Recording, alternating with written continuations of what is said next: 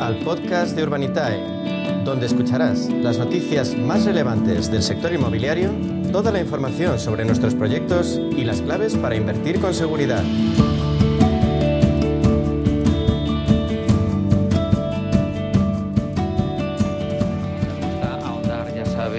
Esa posibilidad que nos ofrece el crowdfunding inmobiliario en un sector, el de la inversión inmobiliaria de calado, que tradicionalmente estaba fuera del alcance de los individuos.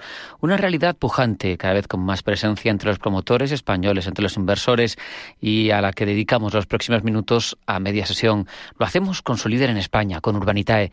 Diego Bestard, CEO de Urbanitae, bienvenido, buenas tardes. ¿Qué tal? Buenas tardes, un placer. Diego, Idealista dice que tres de los factores que más influyen en la inversión inmobiliaria en nuestro país son tipos de interés, inestabilidad política y ley de vivienda. Eso a nivel genérico. ¿Tú destacas eh, con vuestra experiencia algún factor más? Pues hombre, yo creo que, a ver, este, los tres puntos que destaca Idealista quizás están muy enfocados hacia inversores profesionales, ¿no? Eh, pues los fondos de inversión, los movimientos financieros que se ven pero yo creo que lo bonito del sector inmobiliario y la inversión inmobiliaria es que, se puede bajar mucho más a tierra, ¿no? A, lo, que es cómo lo ven los mortales, los que estamos aquí día a día trabajando, intentando ahorrar eh, un pelín de dinero para, para poder gastárnoslo, jubilarnos o lo que sea, ¿no? Eh, en definitiva, lo que decimos aquí en Urbanitae, ¿no? Que, que se puede invertir en algo que puedes tocar. Y yo creo que en estos tres parámetros, hombre, tipo de interés es obvio, la inestabilidad política, bueno, un poco todo lo que, lo que has comentado, ¿no? Pero hay algo que se han, que se han saltado y que a mí me parece que es lo que más influye en la inversión inmobiliaria, que es eh, lo que es la cercanía. Al final, cuando tú le preguntas a alguien, normalmente que haya invertido en el sector inmobiliario, normalmente invierte en sitios que conoce. Es decir, en su barrio, en el barrio de sus padres, en su pueblo, en el sitio donde siempre ha querido veranear, eh, y se compró un pisito. O sea que esa cercanía eh, que trae el sector inmobiliario de poder entender dónde estás invirtiendo, poder tocar tu inversión, poder utilizarla, poder vivirla, eh, yo creo que es algo fundamental y es, yo creo que el, probablemente el factor más importante que tienen que, que, tienen las personas a la hora de decidirse por invertir en una cosa u otra. Eh, dicho lo cual, es verdad que esto es algo muy micro, ¿no? Micro, microeconómico, como claro. que diría, y muy de, andar por casa eh, y, no está en los índices, pero yo creo que es el factor más importante. A mí es que no se me ocurre nada más antagónico de la complejidad y la extracción de un ETF o unas operaciones a futuros que la inversión en inmobiliario, que es lo que dices tú, vas a lo que sabes, a lo que conoces, a lo que sabes que va a funcionar. Eh, vamos con otro asunto, Diego. Eh, Colliers indica que 2024, que está a puntito de llegar, va a ser desafiante para la inversión inmobiliaria en Europa. La consultora nos dice que el mercado logístico el industrial, el multifamily, van a ser los que atraigan más inversores. Yo te pregunto, desde tu visión, desde tu óptica, ¿algún sector más en el que hay que fijarse que puede destacar? Pues mira, yo te vuelvo a, enfocar la respuesta al igual que la primera. ¿no? Em, estas consultoras hablan de, temas más macro, ¿no? de, de, tendencias financieras, de fondos, de grupos financieros, si hablamos del pequeño y mediano ahorrador e inversor, que es donde, donde estamos nosotros, eh, lo que vemos es que la gente sigue apostando mucho por la vivienda y apuesta por la vivienda por una razón. O sea, el sector residencial seguimos viendo que hay muy poca oferta, que los precios, eh, incluso con las subidas de tipos de interés, siguen subiendo por esa poca oferta, con lo cual todo lo que sea construir vivienda nueva en los próximos dos, tres años va, va a ser muy, muy necesario y, va a tener una rentabilidad buena, porque al final eh, hay que construirla, hay poca vivienda y todo lo que se construye se acaba vendiendo y se acaba vendiendo bien. Con lo cual, yo creo que esto, la gente que camina por la calle lo percibe, la gente que camina por la calle lo ve, eh, todo el mundo tiene hijos, tiene hermanos, tiene familiares, tiene amigos que están buscando una vivienda y ven lo difícil que es encontrarla. Y esto, pues, es que uno, uno más uno es dos. Es decir, no hay que ser un genio para decir que sí, el hotelero, el coliving, todo lo que quieras, pero el residencial hoy por hoy sigue siendo eh, la punta de lanza y donde yo creo que se va a enfocar eh, la mayoría de, la inversión. Te leía esta mañana, Diego, en una entrevista en prensa económica, señalar que en otros países de nuestro entorno la financiación alternativa está entre el 40 y el 60% del total en inmobiliario. Aquí es menor, por tanto, eh, rápidamente vemos que hay muchísimo recorrido al alza, mucha posibilidad de crecimiento, ¿verdad? Sí, sin duda. O sea, dentro del mundo de la promoción inmobiliaria en España, eh, básicamente el, banco sigue siendo el rey. Es un país tremendamente bancarizado. Y esto, para que nos entienda todo el mundo, es cuando un promotor busca financiación para poder construir, para poder hacer una promoción inmobiliaria, eh, en nuestro país 9 de cada 10 euros salen del banco. En países como Estados Unidos, eh, solo 3 de cada 10 salen del banco. Eh, es decir, una diferencia brutal. Y en el resto de Europa nos acercamos más a ese, a ese 50%. Es decir, la mitad lo pone el banco y la mitad lo ponen normalmente eh, fondos de financiación alternativa o, plataformas de financiación alternativa. O sea que en nuestro país lo que se prevé es que no, lleguemos nunca a lo, a lo, que es Estados Unidos, porque nuestro país estructural y socialmente es un país muy bancarizado, pero es verdad que se prevé que el banco se vaya replegando y que tome fuerza la financiación alternativa, con lo cual en los próximos años nos podríamos poner o situar en un 60% bancario, 40% eh, financiación alternativa. No es un poco las perspectivas que tenemos. Vamos a dejar la coyuntura de lado para hablar de vuestra operativa. Habéis lanzado en Urbanitae gran número de proyectos estas semanas. El final del año está siendo extremadamente activo para Urbanitae. Eh, cuéntanos algún detalle que te llame la atención, eh, algo destacado de algunos de esos proyectos que están ya en marcha. Pues mira, te diría que si, tuviera que quedarme con un titular de, de este, esta segunda mitad del año y sobre todo este cierre, este último trimestre, sería lujo lujo, lujo, lujo por todos lados.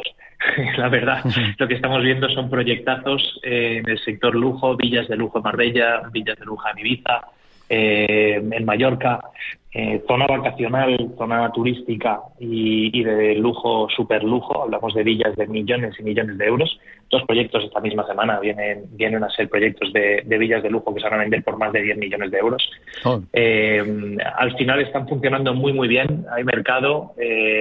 la financiación es muy, o sea, para, para el inversor es muy apetitosa porque son tipos de interés superiores al 10% y con un nivel de garantías tremendo. Es decir, el proyecto que hemos hecho esta semana de la villa de lujo, eh, bueno, pues la tasación de la villa ha dado 10 millones de euros y nosotros le estamos prestando 4 millones y medio al promotor. Vaya garantía. Es decir, la garantía que hay detrás, claro, vale, vale más del doble de lo que le estamos prestando, con lo cual son proyectos muy, muy seguros eh, y con unas rentabilidades muy razonables para el inversor y que luego a nivel de mercado para el promotor funciona muy bien, con lo cual eh, se pueden permitir pagar al inversor este tipo de interés y que el proyecto tenga sentido. Así que ese sería el, titular y, también mucha, mucha financiación vía deuda. El año pasado hicimos mayoritariamente proyectos de equity y este año son mayoritariamente proyectos de deuda. Ahora con la mirada puesta hacia adelante, cuéntanos algún detallito, proyectos que vamos a ver próximamente. Pues mira, estamos, eh, vuelvo a insistir en el lujo, tenemos dos o tres proyectos antes de que termine el año. Eh, que van a ser también pues villas de lujo o apartamentos eh, turísticos de lujo. Y luego tenemos algún proyecto de equity también eh, pues saliendo ya, preparándose en cocina, que esperamos sacar la semana que viene en Alcaidesa, que, que, la verdad es que es un proyecto que pinta muy bien y tiene un plazo un poco más largo, tiende a ser alrededor de dos años y pico, pero la verdad es que la rentabilidad estimada es muy buena y, con un promotor de primer nivel. Así que bueno, eh, a ver si cerramos ya el año con las tres o cuatro operaciones que nos faltan y, podemos comernos las uvas eh, contentos para arrancar el año que viene. Seguro. Diego, al final el cliente manda. ¿Qué opinan los inversores sobre Urbanitae? Pues a ver, por suerte opinan que, es una solución muy buena de invertir, ¿no? Al final lo que pretendimos desde el principio era brindar una oportunidad de invertir y diversificar a, los inversores en el sector inmobiliario, que es algo que antiguamente era imposible, ¿no? Em, pero te diría que aparte de hablar de la diversificación que, brindamos también habla mucho de la, de la transparencia. ¿no? Nosotros, la verdad es que somos, yo creo que radicalmente transparentes, nos gusta explicar todo y reexplicar todo y ser muy, muy, muy eh, explícitos y, realistas en cómo contamos las cosas. Y, al final lo que estamos viendo es que nuestra base inversora lo aprecia y lo, lo percibe como tal. Eh, así que nada, seguiremos en esa línea y, siempre pues intentando mejorar el servicio. Además de, lo que nos cuentas, es que podemos verlo de forma pública. Por ejemplo, en Traspilot tenéis 4,3 sobre 5 de valoración, pero al final, eso por un lado es comprobable por cualquiera, pero a vosotros qué os dicen directamente esos inversores, ¿cuál es el feedback que tenéis de ellos? Pues mira, si nos enfocamos en los que no nos dejan esas 4 o 5 estrellas, es decir, lo que nos lastra de no tener 5 estrellas y tener 4,3, uh -huh. es una nota muy buena, eh, las cosas malas que nos dicen, y hablemos de ellas también, porque están ahí, principalmente que invertir a veces es muy complicado. Es decir, que llegan a la hora de invertir, se han decidido por invertir en un proyecto y, cuando llegan para invertir se dan cuenta de que ya se ha financiado el proyecto. Entonces esto pasa mucho, sobre todo inversores nuevos que no conocen la plataforma y no conocen la dinámica y la velocidad que hay a la hora de, financiar los proyectos. mira que se lo avisamos aquí, eh, Diego, mira que se lo decimos, el dedo ágil, todo bien pensado y bien mirado. sí, lo único que no es habitual, ¿no? Que uno entre en un sitio y quiera comprar el producto y le digan, pues ya no puedes, ¿no? Te tienes que poner a la cola o tienes que venir al siguiente porque ya no queda. Eh, pero bueno, una vez que entienden esa dinámica ya están más atentos y pueden invertir.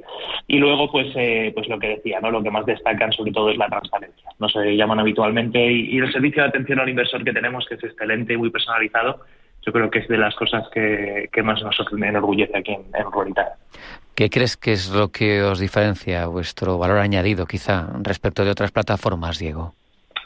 Bueno, eh, primero la trayectoria. Yo creo que ya tenemos una trayectoria bastante sólida, eh, tanto de proyectos financiados como de proyectos devueltos. Una rentabilidad bastante buena a nivel de, devoluciones. Tenemos una rentabilidad media superior al 16% en todo lo que hemos devuelto. Así que bueno, yo creo que ese es el, punto número uno, ¿no? Al final uno cuando se decide invertir en un sitio lo que tiene que mirar es esta gente cómo lo ha hecho en los últimos años y cómo está, cómo está valorada, ¿no? Y luego la verdad es que los proyectos que tenemos son, son de primer nivel. Eh, hemos logrado algo bastante único que es juntando a muchos pequeñajos, nos hemos hecho suficientemente fuertes como para poder jugar en las grandes ligas, ¿no? Eh, y, por ejemplo, el acuerdo que anunciamos hace, hace un par de semanas con Neynor Homes, que es la primera promotora en nuestro país, pues dice mucho, ¿no? También de, la potencia que ha logrado el crowdfunding y, en gran medida, pues gracias a nuestro equipo y lo que hemos hecho en los últimos años. Los clientes, los inversores contentos tienen que estarlo, pero la ecuación no se completa si al otro lado, además del inversor y de Urbanitae, no hay un promotor de confianza y que haga bien las cosas, hay alguien que confíe también en vosotros. ¿Qué es lo que empuja a los promotores a captar fondos mediante crowdfunding y no mediante entidades bancarias, Diego? Bueno, pues varias cosas, ¿no? Hay, hay ciertas operaciones o ciertos, no tanto operaciones, pero ciertos eh, estados en una operación inmobiliaria en la que el banco, por, por política y por norma, no entra, ¿no? Por ejemplo, el banco no financia la compra de suelo. Los promotores tienen que poner todo el dinero eh, con capital propio o con, socios financieros. En este caso nosotros somos un socio financiero excelente para ellos. Y luego es verdad que la velocidad y la flexibilidad que tenemos a la hora de, lidiar con ellos, con los promotores, pues eh, nada tiene que ver con la banca, que es mucho más lenta a la hora de tomar decisiones y mucho más rígida ¿no? a la hora de estudiarlas.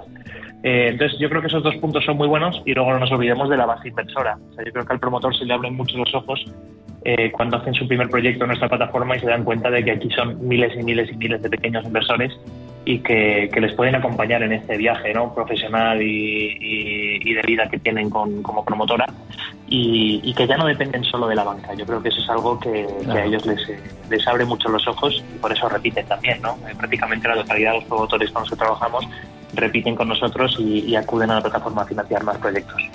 No me queda, Diego, más que desearte buen puente, que descanses si lo tienes y, afrontar con fuerza la, recta final del año. Un abrazo. Diego Bestar, consejero de Urbanitae. Muchas gracias. Un placer.